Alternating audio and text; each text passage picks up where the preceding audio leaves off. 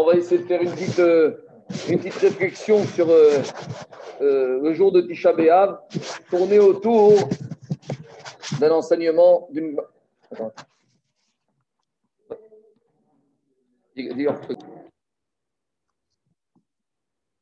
Réflexion sur le jour de Tisha B'Av autour d'une Gemara très connue. C'est une Gemara qui se trouve dans la Masechet Bechorot. La Gemara nous raconte un dialogue qu'il y a eu entre un Tana qui s'appelait Rabbi Yoshua ben Gamra, Rabbi Yoshua ben Khadina, excusez-moi, et ce qu'on appelle Sabé Atuna.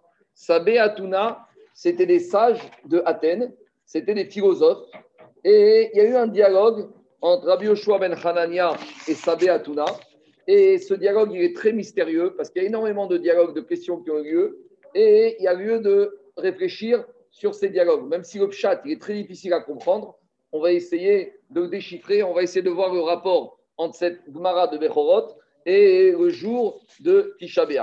Alors, je vais vous lire la Gemara de Bechorot, on va la lire, on va la traduire littéralement en pshat, et après on va essayer d'expliquer. La Gemara nous raconte que Rabbi Yoshua, donc c'est Gemara dans Bechorot, d'Afret à Moudbet. Et la Gemara nous raconte un des dialogues qui ont eu lieu entre Rabbi Yoshua ben Hanania et Sabé de Hatuna, les sages de Athènes. Et les sages de Athènes ont posé une question parmi d'autres à Rabbi euh, Yoshua ben Hanania.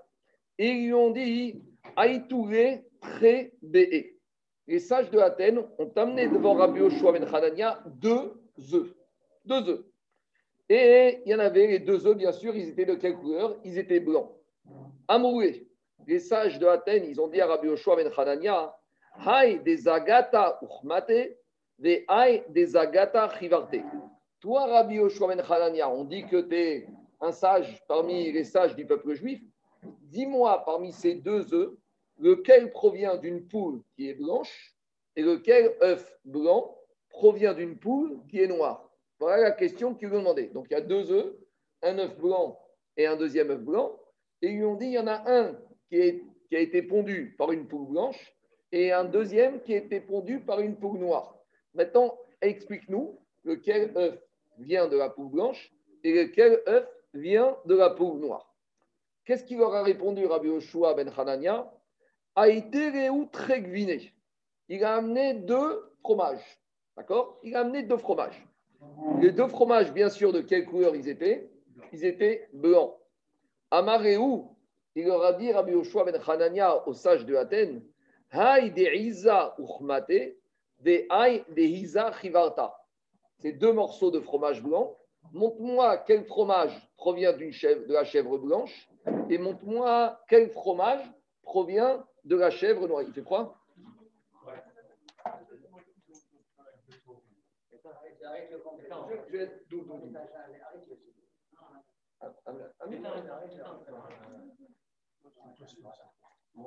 Alors, il leur a répondu, drôle de réponse. Là où il lui demande les deux œufs, lequel provient de la poule blanche, de la poule noire, lui, il amène deux morceaux de fromage.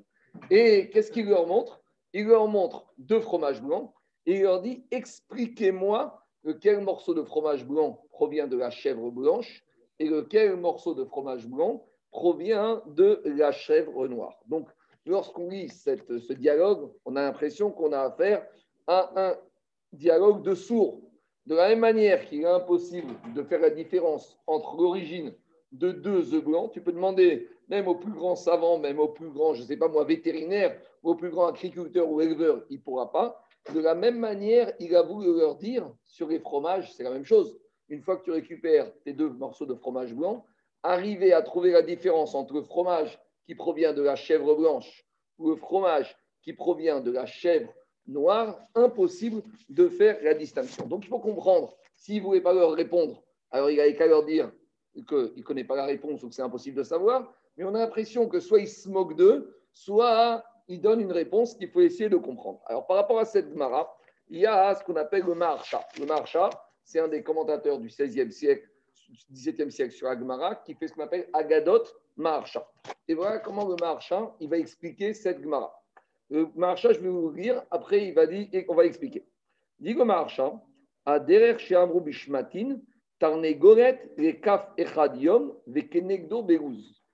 La poule quel est, au moment où elle tombe, où elle s'accouple avec le coq, combien de temps elle met pour maturer l'œuf?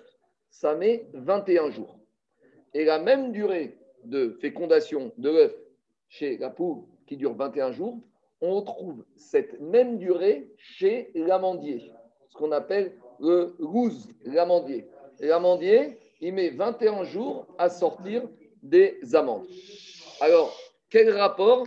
On va essayer d'expliquer un peu plus loin. Mais je continue d'abord le marcha. Et le marcha, il dit que 21 jours, c'est le nombre de jours qu'on a entre le 17 Tammuz et le 9 Av, mais à condition, en excluant le 9 Av comprenait du 17 Tammuz au, à la veille de Tisha B'Av, on retrouve 21 jours. De la même manière, 21 jours, c'est le même nombre de jours qu'on retrouve entre Rosh Hashanah et le jour de Hoshana Rabbah. De la même manière, 21 jours, si vous prenez dans le calendrier de l'année de la Torah, c'est les 21 jours qui font référence à des Yom Tov et des jours de fête. Il y a Shabbat, 1, change Shabbat, il y a Rosh Chodesh, après, il y a 7 jours de Sukkot plus Shmini Atzeret, il y a 7 jours de Pessah, il y a un jour de Shavuot, et il y a deux jours de Rosh Hashanah et un jour de Kippour. Donc, explique le Maharsha, on a une similitude entre les... Il n'y a pas une similitude. On a 21 jours, le nombre de jours pour la poule qu'elle va pondre son œuf. Il y a 21 jours entre 17 Tammuz et la veille de Tisha B'Av. Il y a 21 jours entre Rosh Hashanah et Oshana Rabbah. Et il y a également dans l'année 21 jours qui sont uniquement Tov, qui sont que des jours de joie, des jours de Yamim Tovim. Et c'est ça qu'il a dit David Amer, Ach Tov. Il n'y a que du bien. Quand est-ce qu'il y a que du bien Dans Ach. Ach, c'est quoi la valeur numérique? Aleph, Kaf, ça fait 21. Maintenant, le Maharsha, il ramène pourquoi il nous parle de l'amandier? On a compris la poule, c'est par rapport aux 21 jours de fécondation de l'œuf. Ça, c'est par rapport au dialogue qui est ici entre Rabbi Yoshua ben Hanania. Les 21 jours de 17 Tammuz à Tisha B'Av, les 21 jours de Rosh on comprend. Mais quel rapport avec l'amandier? Le rapport avec l'amandier, c'est la qu'on dit, la première haftara des Puranuta de la période des trois semaines. Vous savez que pendant les trois semaines entre 17 Tammuz et Tisha B'Av, on a trois haftarot qu'on appelle des Puranuta. On, fait, on lit des haftarot qui nous parlent des prophètes, ramènent des enseignements hum, difficiles. Ils ont prophétisé sur justement cette période de la destruction du premier et Beth et du deuxième Beth Et la première Haftara des Puranuta qu'on a lu, c'est la Haftara de Divrei Yirmiyahu Ben Et là-bas, le prophète nous dit qu'on lui a demandé Ma'ataroe Yirmiyahu. Qu'est-ce que tu vois, Jérémie? Va Omar. Et il a dit Qu'est-ce que je vois dans ma vision prophétique? Makel Shaken Ani Roé. Je vois un bâton d'amandier, je suis en train de voir. Et c'est ça que explique le Maharsha. L'amandier, il met 21 jours à bourgeonner. Donc, le prophète Jérémie, lorsqu'il dit Makel Shaked Aniroé, je suis en train de voir un amandier, ça veut dire qu'il est en train de prophétiser sur ces 21 jours de malheur, de destruction, sur ces trois semaines, sur cette période de Ben Sarim, entre 17 Tammuz et la veille de Tisha. Voilà le rapport avec l'amandier. Donc, les paroles du Maharsha, elles commencent à nous donner une petite direction mais finalement, on n'a pas compris tellement plus qu'est-ce qui se passe dans ce dialogue entre les sages de Athènes et Rabbi Yoshua ben Hanania. Alors, pour expliquer ça, on va aussi faire un petit retour sur ceux qui ont étudié avec nous et ceux qui n'ont pas étudié, sur la paracha de Acharemot et sur la Maserhet Yoma.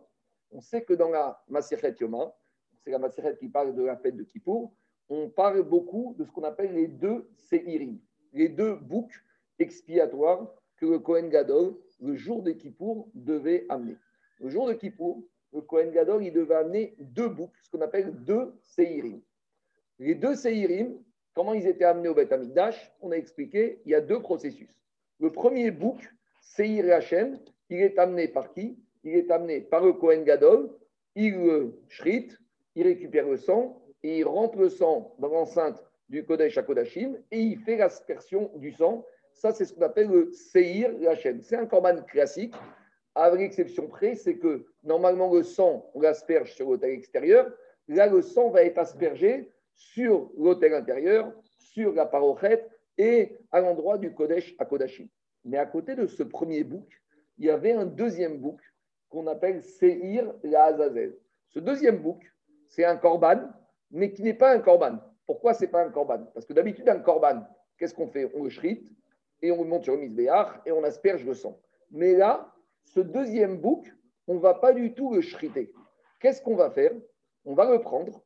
Le Kohen Gadol, il va faire ce qu'on appelle un vidouille. Il va mettre ses mains dessus et il va faire le vidouille pour le clan Israël. Et une fois que ce bouc, le Kohen Gadol a fait le vidouille, on le prenait, on le sortait du Beth Amikdash et il y avait là-bas un préposé, un Kohen ou une autre personne, dans le on avait vu ça, qui l'emmène au sommet d'une montagne et qui le pousse. Et normalement, il va tomber dans le ravin et il va mourir. Et en fait, c'est quoi ce symbole C'est quoi, même pas un symbole, c'est quoi cette mitzvah du Saïr et Azazel? C'est la Torah qui te dit tu dois l'envoyer où? L'Azazel. L'Azazel, comment traduire l'Azazel? Alors, la traduction du, de c'est le diable. Le diable, ça veut dire quoi le diable? C'est quoi le diable? Depuis quand il y a un diable? Il y a Kadosh Baruch on connaît. Baruch il y a des magachim, magachamavet, les magachetov. Mais depuis quand il y a un diable? Et ce diable, ce Azazel, il pose, il préoccupe énormément les Rishonim, que ce soit le Ramban, Ibn Ezra, tous les Rishonim se sont pensés, c'est quoi cette dimension de Azazel? C'est quoi ce Azazel? Qu'est-ce que ça veut dire d'abord? C'est quoi ce nom Azazel? Et c'est quoi la dimension de ce Azazel? À tel point que Ora Chaim Akadosh, Rabbi Chaim Benatar, il se pose une question, il dit mais quoi? Ça laisse penser qu'à part Akadosh Baruch il y aurait une autre autorité, Kaviachol. Il y aurait un autre Reshuyot. Il y aurait Akadosh Baruch il y aurait Azazel. Et qu'on aurait besoin de quoi? On aurait besoin de prendre ce saïr et de l'envoyer à Azazel. Alors, quand on était à Gmar, on en a beaucoup parlé, mais on n'a pas expliqué suffisamment c'était quoi cette notion de Azazel. À part ça, avec ce saïr et Azazel, qu'est-ce qu'on faisait avec? On mettait un fil rouge sur les cornes de ce euh, taureau, et Azazel, et normalement, normalement, il y avait un miracle qu'on espérait qui allait se passer pendant la journée de Kippour au moment où on envoyait le Seir Azazel, on espérait que d'ici qu'il arrive au sommet de la montagne, ce fil rouge était devenu comment? Était devenu blanc. Quel est le symbole de ce fil rouge qui devient blanc? C'est ce qu'on a lu hier dans la de Chazon. Hier, le prophète Yeshua, qu'est-ce qu'il a dit? Si vos fautes sont rouges comme les cariates, je les blanchirai comme la neige. Donc, c'est le symbole de la capara, c'est le symbole du pardon. Ça veut dire que quoi? Ça veut dire que lorsque on prend ce saïr Azazel, le Kohen Gadol, va faire le bidouille sur ce saïr Azazel. Il va mettre les fautes du peuple juif sur le saïr Azazel. On lui met le fil rouge. On renvoie le saïr Azazel dans le désert, là-bas, pour le balancer du sommet de la montagne. Et on espère que quoi? Que le fil rouge devenu blanc symbolisera le pardon du peuple juif et c'est ça le Inyan, c'est ça qu'on espère et qu'on prie à Kippour. C'est un jour Yom Mechia Usricha Verapara. Voici le processus du Saïr Azazel. Maintenant, dans la Gemara de Yoma, on a vu une discussion. On a vu une discussion par rapport au fait que le Kohen Gadol, peut-être qu'il a un régime de Kapara indépendant du peuple juif. Alors, il y a deux avis. Il y a un avis qui dit que le Kohen Gadol, lui, il va être pardonné, pas avec le Seir Azazel le Kohen Gadol, il va être pardonné avec le bouc qui l'amène, Seir Hachem, qui est sacrifié de façon classique en tant que korban. Et les Bnei Israël, eux, ils ont la capara grâce à quoi? Grâce au Seir Azazel. Mais il y a un deuxième avis qui dit que même les Bnei Israël, ils n'auraient pas besoin de ce Seir Azazel et ils pourraient avoir la capara avec le Seir Hachem. Alors il faut comprendre dans quel cas et comment ça peut arriver. On n'a pas expliqué dans l'Agmara, mais maintenant, on va essayer de l'expliquer. Alors, maintenant, je reviens hein, à ma Gemara de Bechorot. Maintenant qu'on a posé un peu tous les principes de base, on va pouvoir un peu essayer d'expliquer avec la lecture du Maharsha le dialogue qui est entre Rabbi Yoshua ben Hanania et les sages de la. Maintenant, juste une dernière remarque. En, ceux qui s'y connaissent en matière d'animaux, il faut savoir quand même que le bouc, c'est le mâle de la chèvre. Donc ici, quand on parle de chèvre, quand les sages de Athènes ont dit quand Rabbi Yoshua il dit aux sages de Athènes, il lui amène deux morceaux de fromage et il leur dit c'est lequel? C'est la chèvre blanche, c'est laquelle la chèvre noire? Quand on entend chèvre, on entend bouc. Donc on commence à avoir un petit rapport ici entre les deux chèvres et les deux boucs. Mais on va un peu rentrer, aller plus loin dans l'Agmara pour essayer de comprendre. Alors l'idée, c'est la suivante. Les sages de Athènes, ils viennent voir Rabbi Yoshua ben Hanania et ils lui ont dit comme ça. Il y a deux œufs. Il y en a un qui est blanc, un autre qui est blanc. Mais les deux œufs blancs, ils proviennent de quoi? Ils proviennent de deux poules. Il y en a une qui est blanche, il y en a une qui est noire. Alors les deux poules, elles donnent des œufs qui deviennent blancs. Le blanc, ça représente quoi? Ça représente la pureté, ça représente la joie, ça représente le temps de couvaison d'un œuf, ça représente les 21 jours de joie du calendrier. C'est quoi les 21 jours de joie du calendrier? C'est de Rosh Hashanah à la fin de Sukkot à Oshana Rabbah. C'est une période où on devient blanc. Mais on devient blanc comment? Grâce à la tchouva, grâce à la grâce à la. C'est un processus qui nous permet de nous blanchir, mais de manière positive. Pas dans le deuil, pas dans les épreuves, pas dans les catastrophes. D'un autre côté, on a aussi 21 jours, mais qui viennent d'où? Qui viennent de la poule qui est noire. Pourquoi? Parce que le noir, c'est quoi? C'est l'exil. Le noir, c'est l'obscurité. Le noir, c'est les souffrances. Le noir, c'est les épreuves. Le noir, c'est quand ça brûle. Donc ça, ça fait référence à quoi? L'œuf blanc qui proviendrait de la poule noire fait référence aux 21 jours de deuil, de souffrance, d'épreuve. Donc c'est le 17 Tammuz à la veille où on va devenir blanc. On va avoir le pardon. On va avoir la capara. Mais comment on va être blanchi? Dans la douleur, dans la souffrance, dans l'épreuve. Les sages de Athènes, ils viennent voir Rabbi Yoshua ben Hanania et lui disent la chose suivante. Vous, le peuple juif, qu'est-ce qui se passe? Vous avez deux options pour vous blanchir.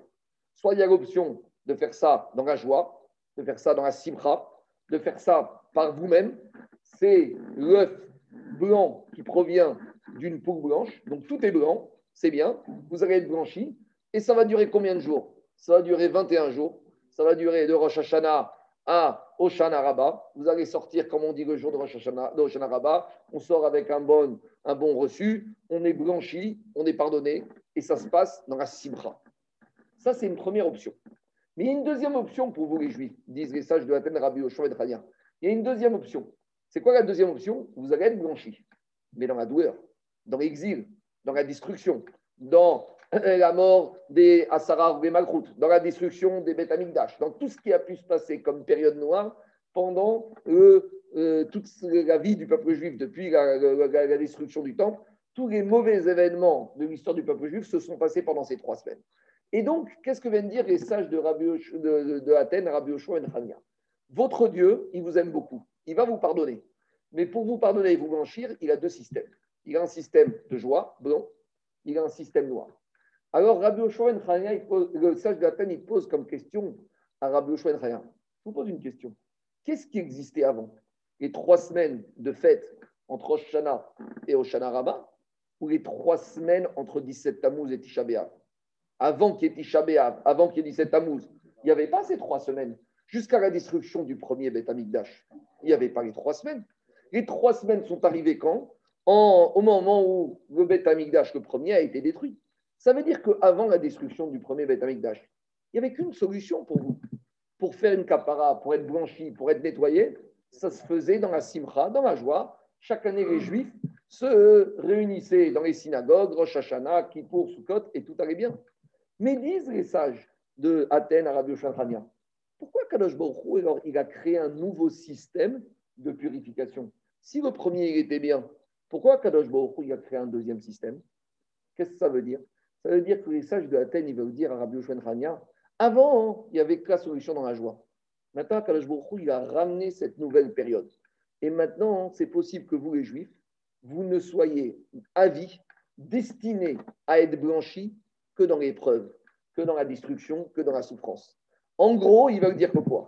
Que les trois semaines de deuil ont remplacé de façon définitive les trois semaines de joie pour avoir la capara, pour avoir le pardon, pour pouvoir être blanchi. Et c'est ça que les sages de Athènes, lorsqu'ils prennent les deux poules, ils disent les deux poules. Il y en a une qui est blanche, une qui est noire. Maintenant, il y a deux œufs.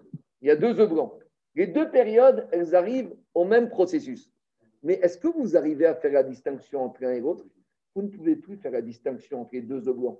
Ça veut dire que quoi? Que maintenant, ces deux processus sont imbriqués, se sont mélangés, et la destinée du peuple juif, on est désolé de vous le dire, mais ça ne va être qu'une destinée qui va être que dans l'exil, qui va être dans le deuil. C'était une époque où le Beth Amikdash était déjà en train, était déjà détruit. Et donc, les sages de Athènes, ces Grecs-là, ils ont voulu dire à vous savez, les Juifs, il faut se rendre compte, il faut être clair, c'est fini.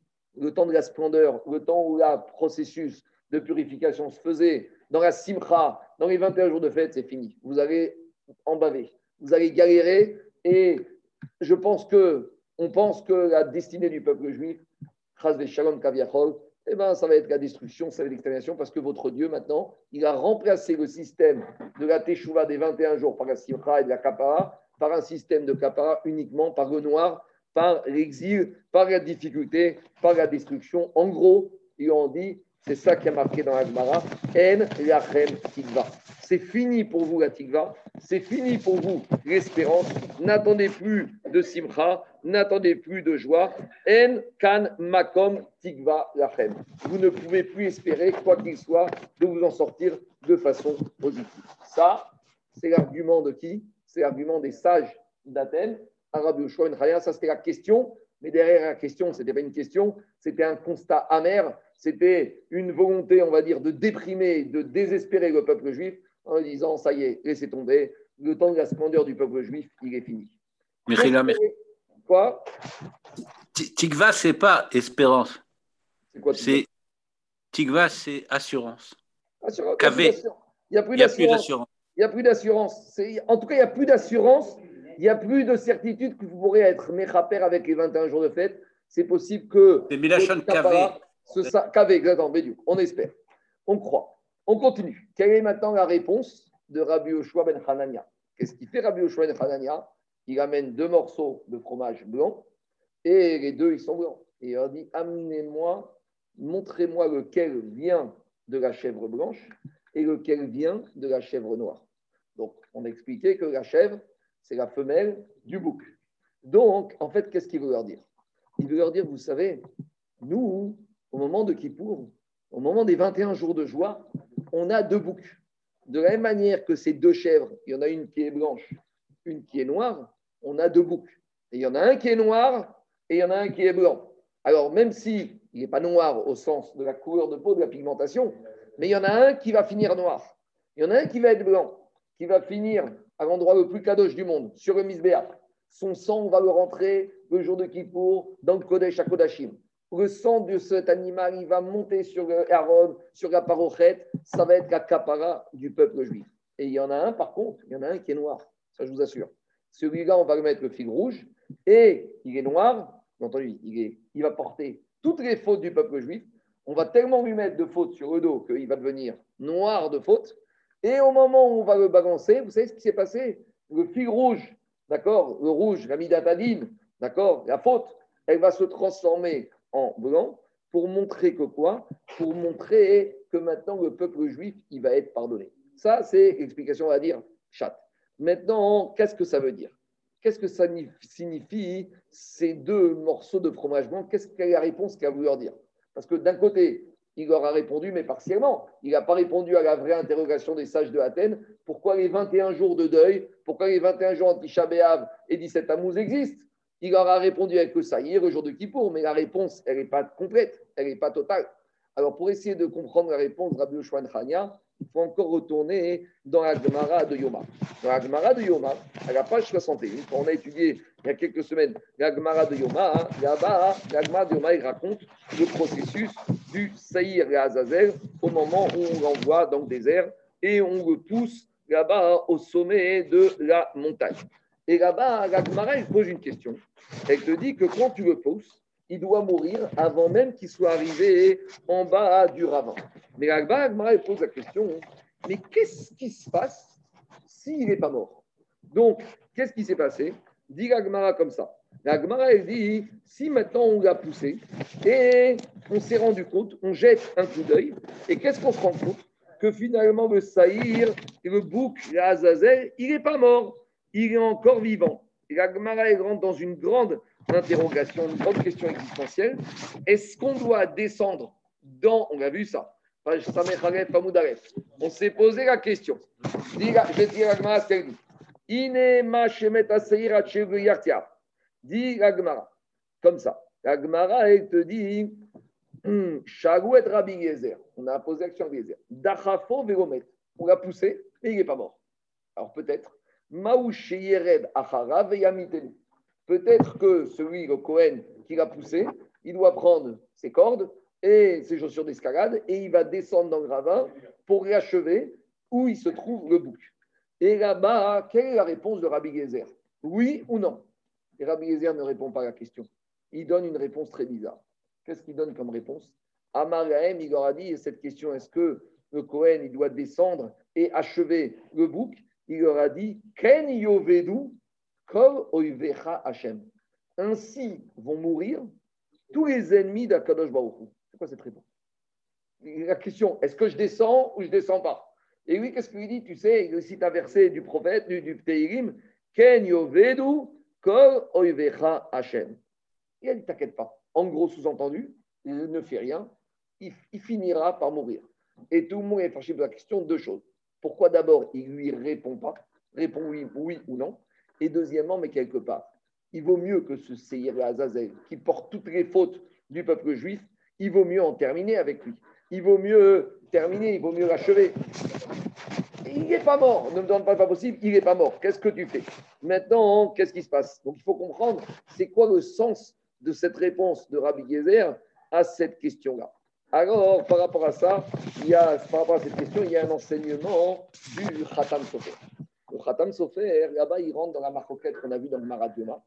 Est-ce qu'il n'y a que Cohen Gadol qui peut avoir expiation de ses fautes avec le Seir Hachem et les Bnei Israël sont destinés à n'avoir expiation qu'avec le Seir Azazel ou peut-être il y a une possibilité où même les Bnei Israël auraient le droit d'avoir leur capara avec le Seir Hachem. Quelque part, ce n'est pas satisfaisant d'avoir un capara avec ce Seir Azazel.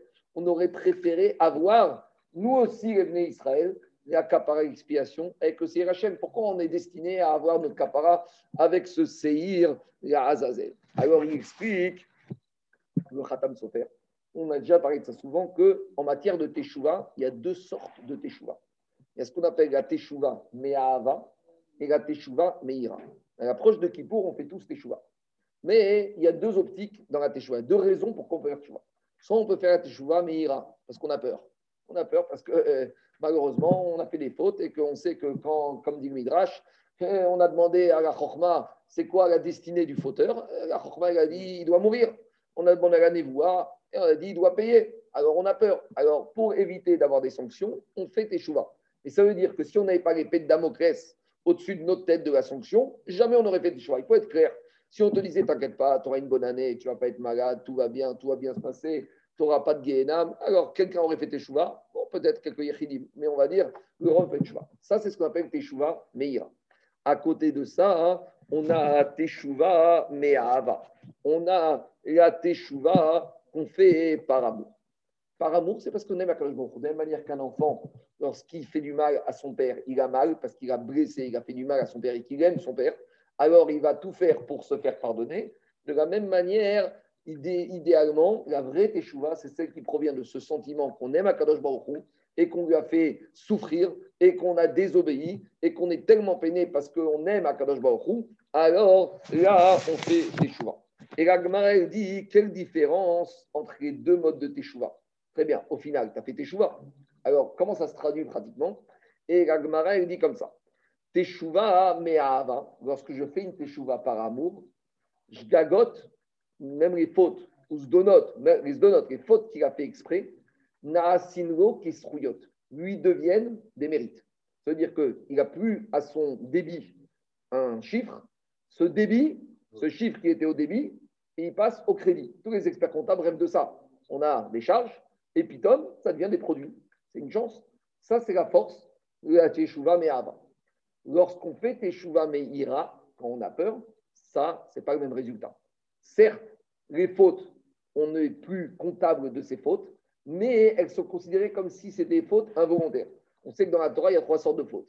Il y a les fautes qu'on fait volontairement, sciemment. Il y a les fautes qu'on fait de façon accidentelle. et il y a les fautes qu'on fait de façon involontaire. Les fautes qu'on fait de façon accidentelle, ça, aucun homme ne peut être tenu responsable. Les fautes qu'on fait de façon volontaire, un homme, il doit payer. Les fautes qu'on fait de façon involontaire, même si un homme n'est pas responsable, il y a quand même, il doit se poser des questions pourquoi ça lui est arrivé. Mais malgré tout, au moins, l'avantage, c'est quand on fait la teshuva, parce qu'on on a peur d'Akadosh Baruch les fautes, elles sont plus comptabilisées comme des fautes qu'on a faites des mésides sciemment, c'est considéré comme des fautes qu'on a faites de façon béchoguée. Donc, ça, c'est le principe. Alors, il y a deux possibilités, explique le Khatam Sofer.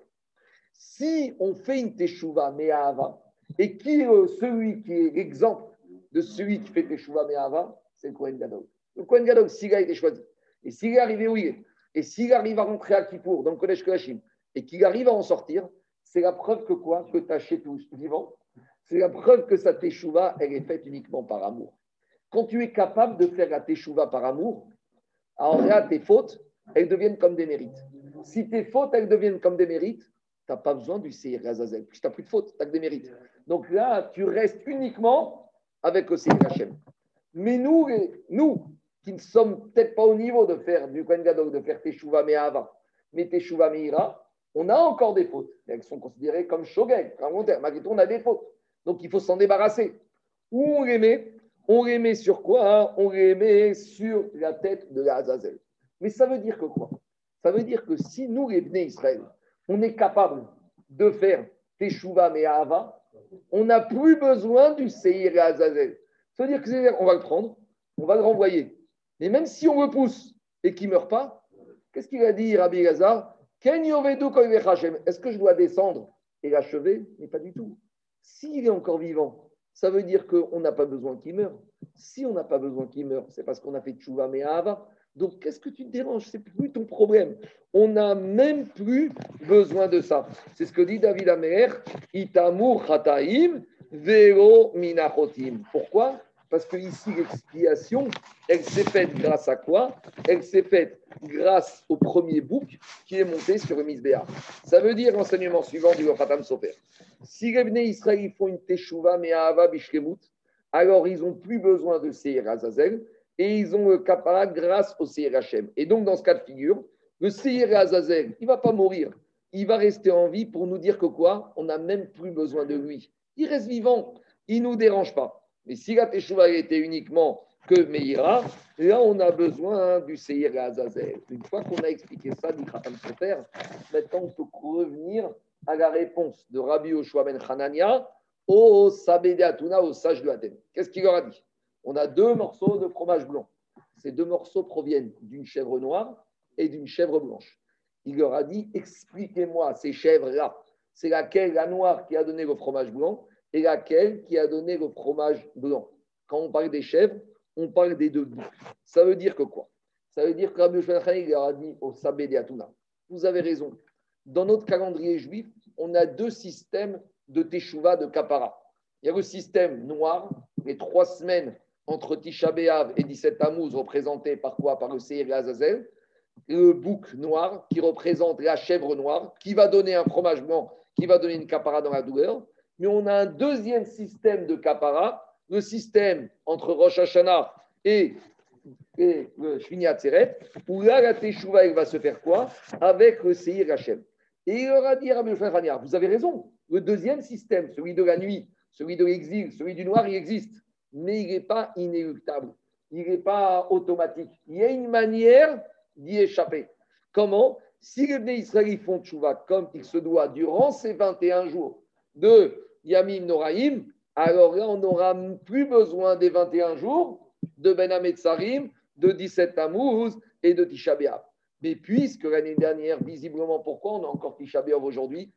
C'est que l'année dernière, visiblement, au moment des Yamim Noraim, on n'a pas fait la Tlishuva Me'ava. Donc, Rabbi Yoshua Khania, son message, là où le message des Sabédé il est plein, on va dire, de, pessimisme et de fatalité, au contraire, c'est un message d'espoir. Vous dire, c'est vrai, peut-être cette année, il y a encore eu les trois semaines.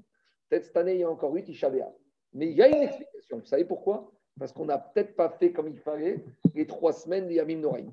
Mais si Bezrat Hashem, l'année prochaine, dans les, six semaines qui arrivent, lorsqu'on arrive au moment de Yamim Noraim, qu'on fait une Teshuvah Me'ahava, alors là, Bezrat Hashem, l'année prochaine, il n'y aura plus besoin, il y aura plus besoin de quoi? Du système des trois semaines.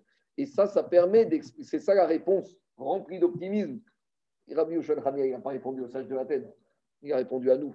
Quand il y a ce dialogue rabotaille entre Rabbi Yoshua ben Hanania et les sages d'Athènes, vous savez, ce message, il n'a pas besoin de leur répondre. Il avait qu'à les laisser dans leur délire et il n'avait qu'à rentrer chez lui. Mais il n'a pas voulu que ce message puisse être mal interprété par Israël. Il a voulu délivrer un message d'espoir, pas à eux, à nous, pour dire cette période-là, ce système de capara par exil et par la souffrance, il n'est pas inéluctable. Il y a une possibilité de faire ça comment? Artov, de faire ça uniquement Tov.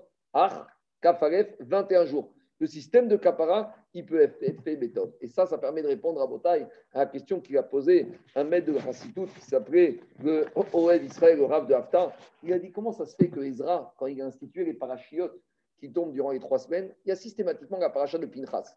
Des fois, c'est pendant, des fois, c'est juste avant, mais toujours, on lit Pinchas pour les trois semaines. Pinchas, c'est la paracha de tous les Moadim, de toutes les Chagim, de toutes les fêtes. Est-ce que c'est le moment des trois semaines de lire la paracha des Moadim? C'est ça la réponse. C'est qu'on peut faire en sorte justement que ces trois semaines, elles vont laisser la place à quoi? Elles vont laisser la place aux Moadim.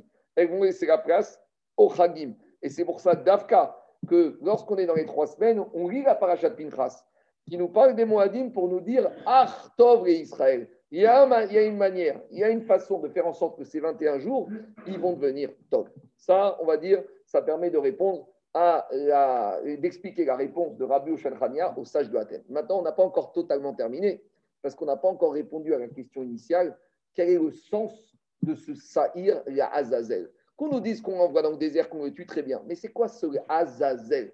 C'est quoi ce mot?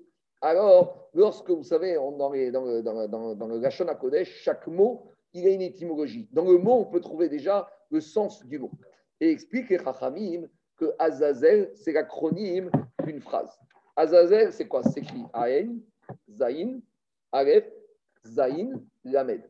Ça, c'est l'acronyme de la phrase qui a dit du prophète David Amer, qui a dit Zo, Reumat, Zo, Asa, Elohim. Zain, c'est Zou, ça, Zo. Lamed, Reumat, par rapport à Zou, par rapport à ça. Aïn, à ça. Akadosh Baruch il a fait Elohim, Elohim. Ça veut dire quoi ce principe? De Zou, Reumat, Zou, Asa, Elohim Alors, pour comprendre ce principe, je vais vous donner quelques exemples. Et l'exemple, la notion de référence de ce principe de Zou, Reumat, Zou, Asa, Elohim, c'est le principe de la Bechira, du libre arbitre. À Kadosh Baruch à chaque fois qu'il a créé le Dusha, de la même manière, il a créé la Touma. À chaque fois que tu as une possibilité de croire à Kadosh Baruch tu dois aussi avoir, pour rétablir le libre arbitre, tu vas avoir une possibilité, de ne pas croire en Akadosh Baruch. À chaque fois qu'on a un grand homme qui amène un rayon de lumière dans le judaïsme, on a un opposant qui va essayer l'obscurité. On a Abraham, on a Nimrod. Ils sont morts le même jour. Qui arrive le même jour? Yaakov et Esav. Et ainsi de suite. On a Moshe Rabbeinu, on a Bilam. Akadosh Baruch il est obligé de rétablir en permanence la Bechia Libarit. Ça permet d'expliquer que, justement, dans la Gemara de Yoma, je vais revenir faire dessus, on a vu qu'à l'époque du premier temple, il y avait beaucoup de fautes par Avodazara, par l'idolâtrie. Et on va revenir dessus que les, les, les, ils ont prié pour supprimer l'idolâtrie. Pourquoi il y avait autant d'idolâtrie à l'époque du premier temple? Parce qu'à l'époque du premier temple, il y avait des tels miracles. Comme dit la Mishnah Avot, Arassan, Nissim, chaque jour, il y avait 10 miracles au Beth Donc, quand vous avez des miracles tellement apparents, finalement, il n'y a plus tellement d'enjeu d'avoir l'Emouna. Quand est-ce que l'Emouna, c'est difficile d'avoir? Quand il y a lieu de penser qu'il y a beaucoup, mais quand de la même manière, il y a lieu de penser beaucoup n'est pas là, Donc, lorsqu'il y a, entre guillemets, une trop grande manifestation divine, alors ça fausse le libre arbitre. Donc, à l'époque du Betamikdash, il y avait une telle doucha, il y avait une telle manifestation divine qu'il fallait donner la possibilité de croire qu'il y a autre chose qu'un Shalom à part Kadosh Baruch Et qu'est-ce qu'il a fait Baruch Il crée ce Kohar de Avodazara, justement pour établir l'équilibre.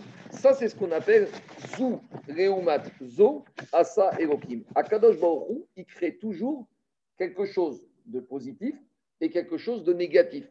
Après ça, la bracha, après ça, la pour nous, les malheurs, après ça, la, la, après ça, la Avodazara, après ça, la Gdusha, après ça, la Touma, il y a toujours une possibilité de croire et ne pas croire. Ce n'est pas pour rien que, d'un côté, le nom d'Hachem chez Shakai, c'est quoi Shin Dalet Yud Dit chez Akadosh pourquoi un des noms c'est c'est Shakai? Parce qu'il y a marqué Shamar Dai Leoramo. Akadosh c'est lui qui a mis des dans le monde. Ça veut dire que dans chaque endroit du monde, tu peux voir la présence d'Akadosh Baruch Mais d'un autre côté, dans chaque endroit du monde, le monde commence à s'appeler en hébreu Olam. Olam, c'est Migashon Neelam, quelque chose qui disparaît, quelque chose qui est caché. Là où tu peux voir de façon claire et nette Hachem, tu peux aussi penser qu'il n'est pas là, qu'il est absent. C'est ça, Olam, Migashon Elem. Il est dissimulé. Donc, ça veut dire que quoi? Que celui qui veut voir, il va voir. Mais celui qui ne veut pas voir, il ne verra pas. Akash il ne le force pas. Akash il ne l'oblige pas. Akash juste, il te donne les possibilités de voir et de ne pas voir. Ça fait partie de la Bechira, ça fait partie du libre arbitre. Comme je l'ai dit, Abraham Avinu, il vient, il dévoile la présence divine dans le monde. C'est qui son opposant? Nimrod. Nimrod, qu'est-ce qu'il fait? Il n'y a pas d'Akadosh Baruch Il est là, on va lui faire la guerre. C'est pas pour rien que Nimrod, il prend Abraham et il le met dans la fournaise ce n'est pas une question de vie ou de mort, c'est une question d'idéologie, c'est une question est-ce que j'ai la j'ai pas la Le jour où Abraham et Nimrod est mort, c'est le jour, le fameux jour où Yitzhak, euh, il y a marqué Vayavo Esav Minasade Vewayef. Esav, il est venu du champ et il était fatigué. Fatigué de quoi? Ce jour-là, le Midrash dit Nimrod était mort. Esav va récupérer le manteau de Nimrod et avec le manteau de Nimrod, il pouvait chasser plus facilement. Donc il a passé sa journée à la chasse. Il rentre, et il voit qui? Il voit Yaakov qui a préparé un prêt de lentilles. Un prêt de lentilles pour qui? Pour Yitzhak. Yitzhak qui était en deuil de qui? De Abraham. C'est-à-dire que le jour où Abraham est mort, Nimrod est mort. D'accord? C'est fini. Maintenant, qui arrive? Yaakov et Esav. Je n'ai pas expliqué, dit ça, mais tout le monde m'avait expliqué quand on a fait Masret Yoma que le Seir Hachem, c'est Yaakov, le Seir Azazel, c'est Esav. Je vais revenir dessus. De la même manière, Esav et Yaakov, tout le monde connaît le Midrash, ils sont morts le même jour. Tout le monde connaît le Midrash que Yaakov et nous, les enfants de Yaakov, emmènent Yaakov pour l'enterrer à Hebron. Et là, on arrive devant Merat Marpera et il y en a un qui bloque l'entrée. C'est Esav. Ça lui dit c'est ma place dedans. C'est pas la place de Yaakov. Alors, qu'est-ce qu'ils ont dit, les enfants de Yaakov Tu as vendu ta place. Ah bon? Où est le contrat de vente? Alors, On l'a laissé en Égypte. Alors, ils ont envoyé Naftali chercher le contrat de vente en Égypte. Mais en attendant, il y a, imaginez le, mort de, corps de Yaakov qui est mort devant tout le monde se pose des questions, qui on attend? Et Yaakov, il avait un petit-fils qui s'appelait Hushim, le fils de Dan. Et Hushim, il était un peu sourd d'oreille. Il n'a pas compris ce qui se passait. Il comprend que Esav, il bloque l'entrée de son grand-père. Qu'est-ce qu'il prend? Il prend une épée, il coupe la tête de Esav, et la tête de Esav roule et tombe dans la marpéa. Ça veut dire que quoi? Ça veut dire que le jour où Esav est mort, Yaakov Avinu est mort. C'est toujours comme ça. Moshe Rabbeinu et Biram. La Gemara, dans Yoma, on a étudié qu'après la destruction du premier temple, les Israël, ils ont prié à Kadosh ils ont dit écoute, ça ne sert à rien de reconstruire le deuxième temple, on va, on va arriver au même résultat. Le premier temple a été détruit à cause de Avodazara, à cause de Gyu Yarayot, Damim. Si on recommence avec les mêmes paramètres, la, même chose. Alors ils ont prié pourquoi? Ils ont prié pour que Akadosh Baruch annule le Yetzerara de Avodazara. Le Yetzerara de était tellement important à l'époque qu'il a pourri la vie des Juifs. Donc imaginez, tu passais devant une idole, de la même manière, Kaviachol, tu vois des fois des choses qui t'attirent, des femmes, etc. De la même manière, tu vois une idole, tu n'as qu'une envie, c'est de te prosterner devant. Ça nous paraît débile. Mais à l'époque, à l'époque d'Agmara, à l'époque de Baït Rishon, le Tzara de Avdara était terrible, à tel point qu'Agmara raconte, une fois, il y a Ravashi, Ravashi, l'auteur de l'Agmara, il a, il a mal parlé pendant son cours du roi Ménaché. Le roi Ménaché, c'était le fils de Chiskiou Améler. Et qu'est-ce qu'il a fait le roi Ménaché? C'est une des raisons pourquoi on jeûne le 17 Tammuz. Le 17 Tammuz, il a pris une idole, il l'a mis dans Kodesh à Kodashim. Et Ravashi, 800 ans plus tard, dans un shiur de Gumara, il a commencé à mal parler de Ménaché. Et la soir du shiur, Ravashi fait un rêve. Et qui lui vient en rêve? Le roi Ménaché. Il lui a dit T'as pas honte? Comment ça, t'as parlé de moi aujourd'hui? À Midrash. C'est comme ça que tu parles de moi? Il lui dit Mais dis-moi, t'as mis, toi, une idole dans le Kodesh Kodashim. Il lui a dit Si tu avais vécu à mon époque, ton, le pan de ton là tu l'aurais relevé pour courir faire la Avodazara. Tu peux pas imaginer ce qu'était le Yetzerara de la Avodazara à notre époque. Toi, tu crois que c'est des bêtises, mais tu peux pas imaginer. Tout ça pour dire que quoi? Après la destruction du premier, temple, Gagmara, dans Yoma, on a vu, la page 69, les Anchek Nesek ils ont prié pour que Tsahara de la Vodazara disparaissent. Et ils ont réussi. Et Gagmara dit comment ça s'est passé? Ils ont vu à un moment Gour Shel un lion en forme de feu qui est sorti du Kodesh à Kodashim. Et ils ont dit c'est ça le Yitzhara de Vodazara. Il est aussi fort qu'un lion et il brûle comme le feu. Demande les Chachamim. On est en train de dire que le Yitzhara de Avodazara, il est sorti d'où Du Kodesh à Kodashim. Dans l'endroit le plus saint, il y avait quoi? La plus grande impureté. Pourquoi? Zou, Reumatzu, Asa, Elokim. Là où il y a de la pureté, et plus elle est grande, plus il y a le Sahara. Prenez Bnebrak et Ramat Gan. David, tu confirmes? David Roussi. D'un côté, il y a Tel Aviv, et d'un côté, il y a Bnebrak. À vol d'oiseau, à vol d'oiseau, tu as la plus grande toucha, et à vol d'oiseau, malheureusement, tu as toutes sortes d'impuretés. Ce n'est pas étonnant, c'est comme ça. Zou, Reumatzu, Asairoki. Lorsqu'on arrive à Kippour, à Botaï, on, on, revient au Shne Seirim. On a dit qu'à Kippour, il y a marqué dans la Torah, Velakar et Shene Aseirim. Le Kohen Gadol, il doit prendre les deux. Dans la Gemara, on a posé une question. Pourquoi il y a marqué... Dans la Gemara, on a posé une question. Pourquoi il y a marqué dans la Torah et Shene Aseirim, les deux boucs? S'il y a marqué le chiffre 2, pourquoi on me met bouc au pluriel? À savoir, si déjà de toute façon j'ai les boucs au pluriel, le minimum du pluriel c'est combien? C'est deux. Bon, pourquoi on me dit deux? Deux pour nous dire il faut que les deux ils soient les mêmes. Ça doit être des jumeaux. Quand je dis jumeaux, ce n'est pas des vrais jumeaux, mais ils doivent être, dit Agmara, ils doivent être jumeaux dans l'aspect, dans le visage, dans la taille et dans la valeur économique. Je ne peux pas acheter le bouc pour HM pour 1000 euros et le bouc Azazel pour 200 pour 2000 euros. Il fallait payer le même prix, il fallait qu'ils aient la même taille et il fallait qu'ils aient le même aspect. Pourquoi? Alors, le pshat, c'est que le pshat, c'est Yaakov et Esav. Yaakov et Esav, c'était des jumeaux. Yaakov, c'est Hachem. Le Azazel, c'est Esav. On les choisissait. Après, on faisait un tirage au sort. Mais ça veut dire quoi que les deux, ils étaient les mêmes? C'est toujours le même principe. Zé, Reumadze, Asaouim. En apparence, c'est les mêmes. En apparence, tu as En apparence, tu quelque chose dans toi tu peux penser que c'est une mitzvah, tu peux penser que c'est une avera. Ça, c'est le principe de Zé, Reumadze, Asa. Maintenant, on revient au dialogue entre Rabbi Hanania et Sabé Atuna. On a deux fois 21 jours.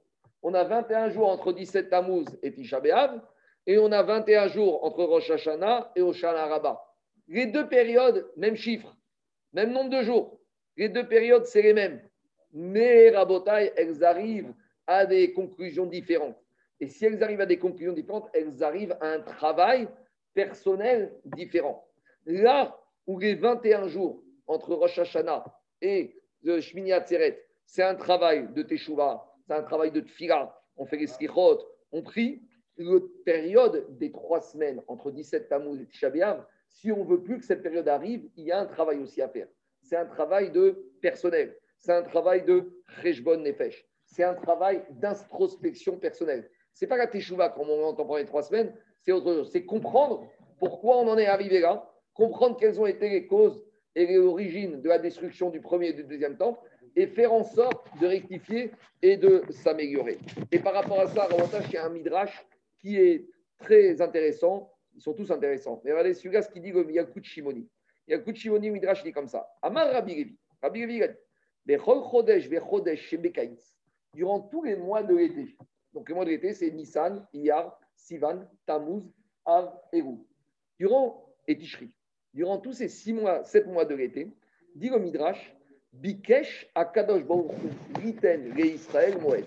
Akadosh Baruch il a voulu faire que durant chacun des mois de l'été, il y ait une fête. Et dit le Midrash, comment ça aurait dû être? Idéalement, le calendrier juif, comment il aurait dû avoir lieu?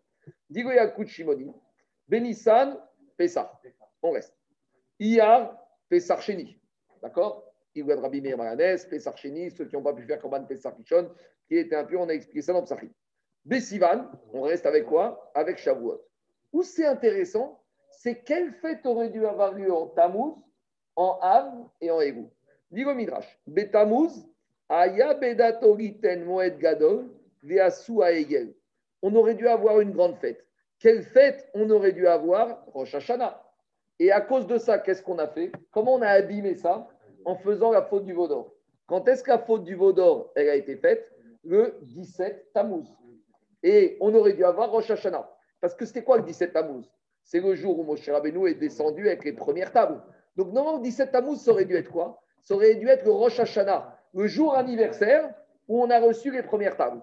Donc au lieu que Rosh Hashanah ait eu lieu le 17 Tammuz, on a tout cassé avec la faute du Vaudor. Et au lieu d'avoir Rosh Hashanah en Tammuz, on a quoi? Le jeûne de 17 Tammuz. Continue le Midrash.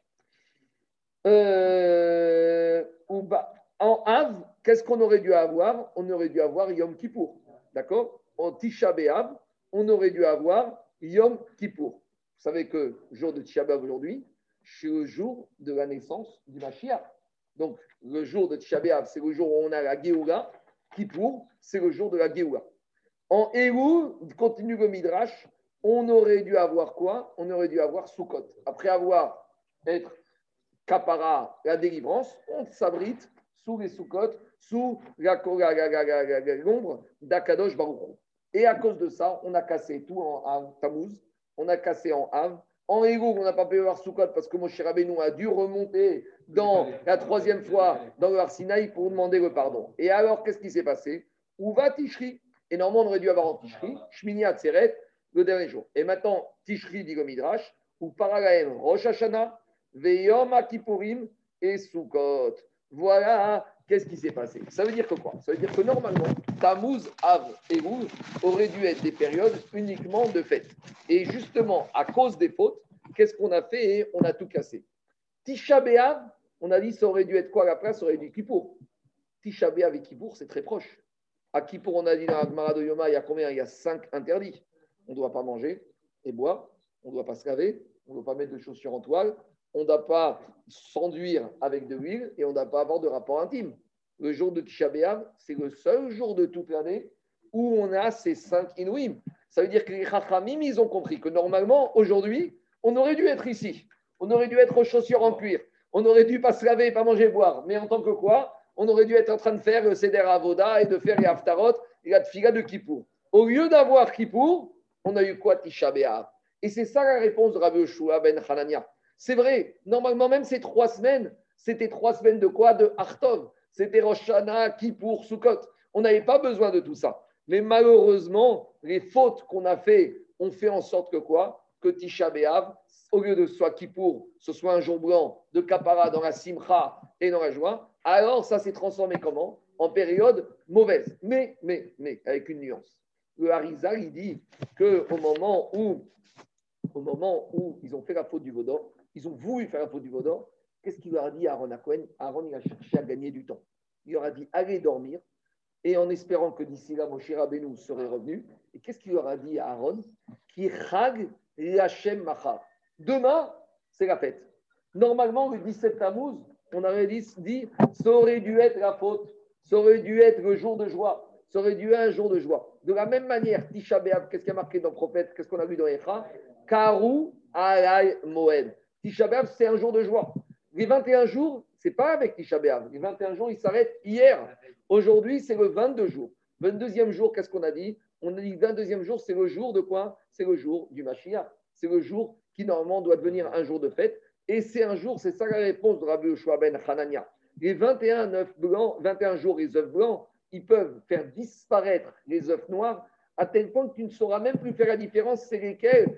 Qui sont blancs et qui sont noirs. Parce que même ceux qui sont noirs, ils vont devenir blancs, rag la chaîne mahar. Donc ça veut dire que maintenant, si on veut, on a la possibilité de renverser ces trois semaines et de faire en fait que ces semaines, ça devient uniquement des yom, ça somme Israël. Peut-être pas pour cette année, mais si on arrive à faire une bonne teshuva, Me'ahava, aux prochaines fêtes entre Shana et Shana Rabba, alors là, Bezrat Hashem, l'année prochaine sera uniquement des jours de joie. Et pour terminer, Rabotai, par rapport au même sujet, je vais juste répondre à une question que j'ai posée dans le cours de l'année dernière. Je me rappelle que je l'avais posée, je n'ai pas répondu.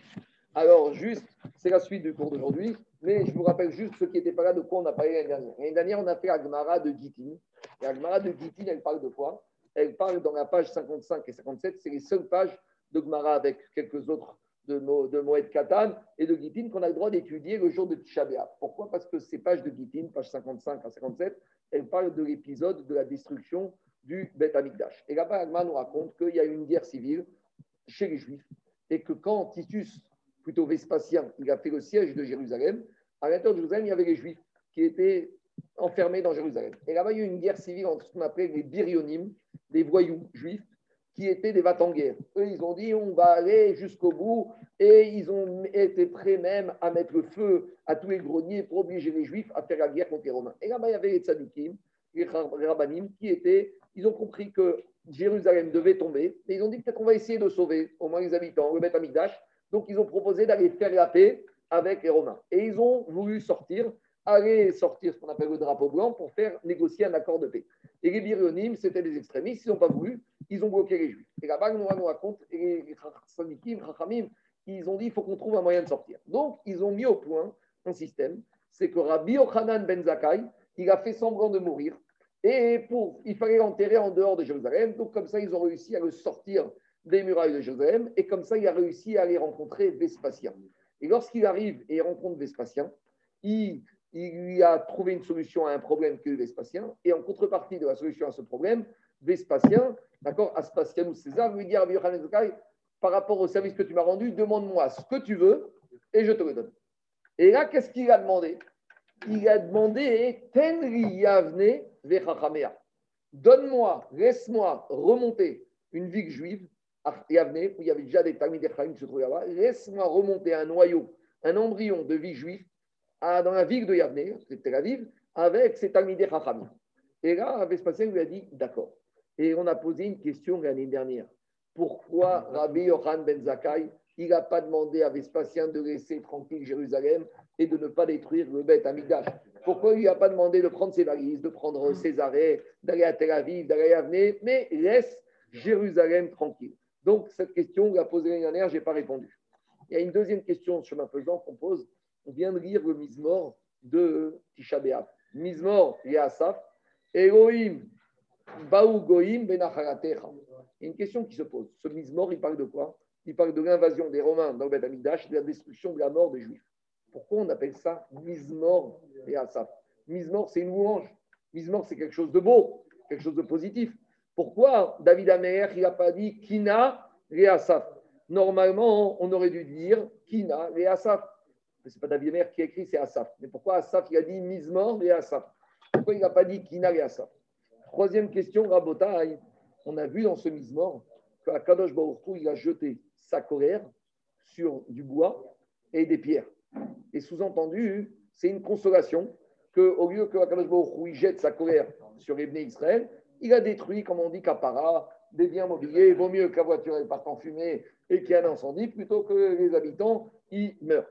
Demande les Rachamim, qu'est-ce que ça veut dire qu'Akadosh Baruch il a jeté sa colère Quand est-ce qu'on parle de jeter sa colère sur quelque chose d'autre Lorsqu'on parle d'un être humain?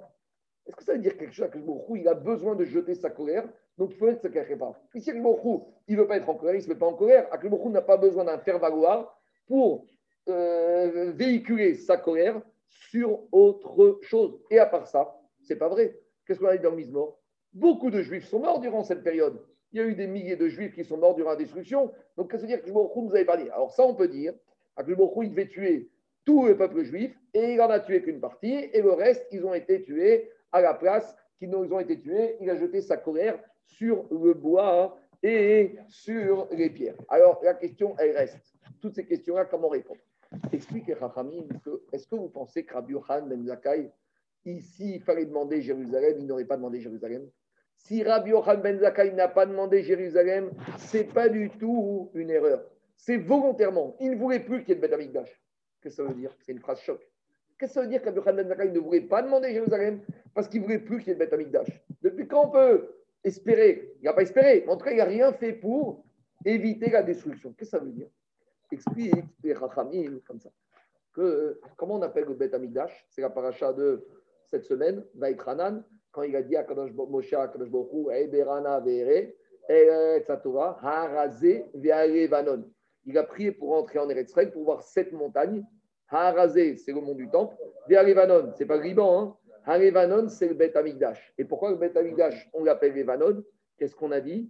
Qu'au Bet Amigdash, on a amené les Seir Hachem, et grâce à ça, Imiyu Chateechem Kashanim, Kashereg Levanon Lavan, le Amigdash, il a une capacité, une faculté de blanchir, d'amener la kapara. Donc, explique les Chachamim. Rabbi Yochan Ben Zakkai, vit à l'époque du Bet Amigdash. Mais à l'époque du Bet Amigdash de Baïcheni, c'était bien le Amigdash. Mais quelque part, c'était un peu pratique pour les Israël. À savoir qu'un Ben Israël faisait une faute. Il a au Bet Amigdash, il a amené un korban et le Ben Israël avait la kapara. Où est la teshuva? Où est le travail personnel? Rabbi Yochan Ben Zakkai a constaté qu'ils en étaient arrivés à un moment où le travail personnel, les Israël ne le faisaient plus, et le Bet Amigdash avait remplacé tout ce travail personnel que l'homme doit faire lorsqu'il a fait une faute. Le seul problème, c'est qu'il y a marqué dans la Torah Ve'asuli Migdash, Ve'shachanti Betochai. Ça veut dire que quoi? Quand on fait un Bet Amigdash, c'est pour être dedans. C'est pas Istam, c'est pour être comme ce qui se passe au Bet Amigdash. Rabbi Yochanan Ben Zakkai, il a vu que le problème de cette génération-là, il ne comptait plus que sur le Bet Amigdash et il n'y avait plus aucun travail personnel. Qu'est-ce qu'il dit? Il dit ça, on ne peut pas avoir comme ça. Donne-moi quoi? Yavne Vechachamea. Donne-moi les sages, la chorma de Yavne. Les sages qui vont expliquer au Vné Israël que quoi? Que avant tout, l'homme, il doit se travailler personnellement. Et que c'est tellement facile d'amener un corban, de se débarrasser, ça ne suffit pas. Alors, Rabbi a compris que Xeraminashayim, que Bet Amidash, il être détruit. Mais dans la destruction du Bet Amidash, il a vu un côté positif. C'est que grâce à la destruction, entre guillemets, qui était actée, chacun il va se reconstruire. Et une fois que chacun aura fait ce travail personnel, là, on pourra reconstruire quoi? Le Bet Amidash. Et c'est ça qu'il a dit, le verset. Shafar Hamato. Hachem a eu besoin de détruire, de verser sa colère sur les pierres et sur le bois pour justement que chacun arrive à ce travail de reconstruction. Et ce travail-là, s'il existait à l'époque, va qu'il existe encore au jour d'aujourd'hui. Ça veut dire quoi, travail de reconstruction? Ça veut dire, comme on a dit, on doit profiter de ces trois semaines pour faire un travail d'introspection, de réflexion, pour essayer de s'améliorer, de se changer. Et grâce à ça, une fois qu'on sera nous-mêmes reconstruits, on pourra arriver à reconstruire le Betamigdash. Et les trois semaines de deuil qu'on a eu cette année, Bezrat on n'aura que trois semaines Artov entre Rosh Hashanah et Oshana Rabba. Et ces trois semaines de désespoir et de deuil seront définitivement oubliés.